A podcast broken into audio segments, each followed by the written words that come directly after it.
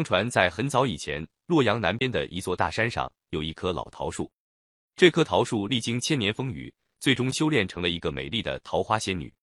在离这棵桃树不远的地方，有一个大山洞，里面住着一条大黑蛇。它是个贪色的妖精，见桃花仙女长得漂亮，便时常跑来纠缠桃花仙女。桃花仙女知道她性情恶毒，经常残害生灵，所以非常讨厌她。这天，黑蛇精又来到桃树跟前，花言巧语的奉承了几句。这不但没有讨到桃花仙女的喜欢，反而被她斥责了一番。黑蛇精费力没讨好，不禁恼羞成怒，哧溜一下窜上去，把身子紧紧的缠在桃树上，要把桃花仙女缠到屈服为止。正在这时，年轻的樵夫王小上山打柴，走到这里。桃花仙女为了向他求救，摆脱黑蛇精的纠缠，就显出了姑娘的形体。大声的喊救命！王小见一条大黑蛇紧紧的缠在一个姑娘的身上，便勇敢的冲过去，抡起手中砍柴的大板斧，朝着大黑蛇砍去。那黑蛇躲闪不及，尾巴上挨了一斧头。黑蛇经强忍剧痛，哧溜一下窜回了山洞。桃花仙女经常见王小进山砍柴，知道他是一个忠厚善良的好小伙子，早就想嫁他为妻，但一直没有机会向他表达自己的想法。现在王小赶走大黑蛇，救了自己的性命，桃花仙女对他更是感激不尽。他向王小道过谢，就打算把自己的身世告诉他。可是他转念一想，我要是如实说出自己是桃花仙子，恐怕他一时会难以接受。于是他向王小说：“我是个外地人，父母双亡，无依无靠。听说舅父在本地做小生意，便来投靠。谁知他早已搬走了，不知道他现在在什么地方。”我由于对这里的地理生疏，误入老林，没想到遇上了那条凶恶的大黑蛇。若不是大哥相救，只怕我早就葬身蛇腹了。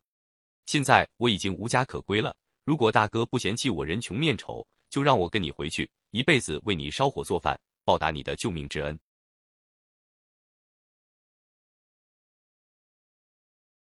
王小听了桃花仙女的话，心里非常高兴。他一直盼着能够娶到一个好妻子。他抬头看看桃花仙女，只见她生得面如桃花，口似樱桃，眉若春柳。他想要是能娶到这样一个漂亮的姑娘为妻，那真是太幸运了。可是又一转念，不禁又泛起疑来：自己一个靠打柴为生的穷苦人，以什么来养活人家呢？于是王小对桃花仙女说：“我是个穷打柴的，孤身一人，少吃没穿，你跟着我难免要吃苦的。你要是想找婆家，还是去找那些富家大户吧。”桃花仙女听后不禁潸然泪下，哭着对王小说：“我看你忠厚勤劳，才愿跟你走，吃苦受累我都不怕。再说我也不是好吃懒做的人。咱们成家之后，你砍柴，我纺线，日子总会好起来的。如果你不愿意收留我，那我只好坐在这里等着那条大黑蛇来吃掉我了。”王小见他情真意切，哭得又是那么伤心，便爱怜的好言相劝，答应与他成亲。他们商定。下山后，桃花仙女先到王小的一家住一段时日，等提过媒，再择一个良辰吉日，然后拜堂成亲。话说黑蛇精挨了王小的一斧头之后，便对王小恨之入骨了。他在洞中养伤，刚能活动，就听小蛇精报告说，桃花仙女要嫁给王小为妻。黑蛇精一听，顿时气得火冒三丈。他传令手下的蛇精一齐出动，非要把王小和桃花仙女置于死地不可。可是山里的妖精们都很惧怕开山斧，当他们想起王小手中的那把非常厉害的大板斧时，都被吓得心惊肉跳，因此不敢对王小和桃花仙女轻举妄动。黑蛇精想了一想，有了鬼主意。他与小蛇精们嘀咕了一阵子，便吩咐他们各自去准备了。桃花仙女早就料到阴险狠毒的黑蛇精一定不会善罢甘休，会趁他们成亲之时来兴风作浪。他思前想后。最后决定把自己的一切都告诉王小，他托人把王小叫到宜家，把自己的身世告诉了他，并说黑蛇精与自己有仇，成亲时他必然要来报复。王小听了这些，虽然感到有些惊奇，但得知自己的未婚妻子是桃花仙女，倒是非常高兴。经过周密的商量，他们俩定下了一条妙计，只等良辰吉日的到来，好惩治黑蛇精。转眼间，王小与桃花仙女成亲的日子到了。黑蛇精听闻后，便带领着手下的小蛇精们，化作一团乌云，来到王小一家的上空，准备对他们发动攻击。天近中午的时候，黑蛇精见桃花仙女被搀扶出来，朝着花轿走去，便命令红蛇精去袭击桃花仙女。红蛇精不敢怠慢，立即变成一块陨石，向着桃花仙女的头上砸去。可是只一眨眼的功夫，红蛇精便狼狈的逃了回来。他向黑蛇精哭诉说：“大王，那桃花仙女头上顶了一块大红布，简直就是一团烈火。我一看，两只眼睛就睁不开了。”他一边说着，一边用手去擦他的眼睛。黑蛇精一听，气得嗷嗷怪叫，大骂红蛇精无能，飞起一脚把红蛇精踢进了土里。红蛇精于是变成一条蚯蚓。接着，黑蛇精又派黄蛇精去动手，可是这个黄蛇精向来胆小如鼠，做起事来疑神疑鬼。他按住云头往下一看，见桃花仙女早已上了轿，又往上仔细一瞧，见轿顶上扣了一个筛子，心里便吓得咚咚直跳。他心里暗自盘算：轿上安着那么多千里眼。我可怎么动手？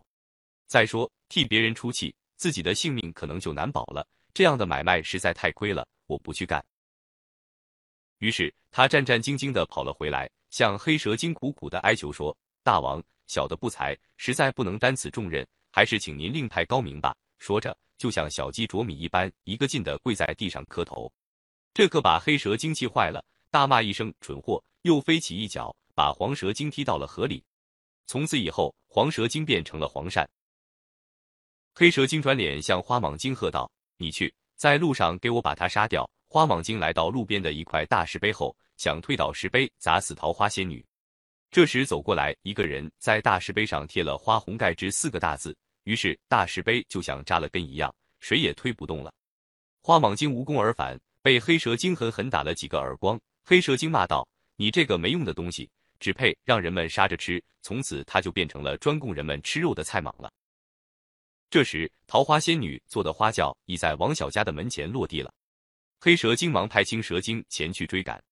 青蛇精隐去身子，来到花轿前，正要张牙舞爪到轿子里去抓人，忽然从王小的家里冲出来两个厨子，他们一个人手里拿着点燃的谷草把，另一个左手钳个烧红的梨花，右手端着一碗醋往梨花上浇。冷热相激，白烟直冒。青蛇精躲闪不及，身上早被燎得青一圈、红一圈，便跌跌撞撞、狼狈的逃回去了。花仙女听了，狠狠的踢了他一脚，饶你一命，以后再不许干坏事。黑蛇精谢过桃花仙女的不杀之恩，灰溜溜的钻进了墙窟窿，变成了现在的乌梢蛇。王晓和桃花仙女除去了黑蛇精。过上了安宁幸福的生活。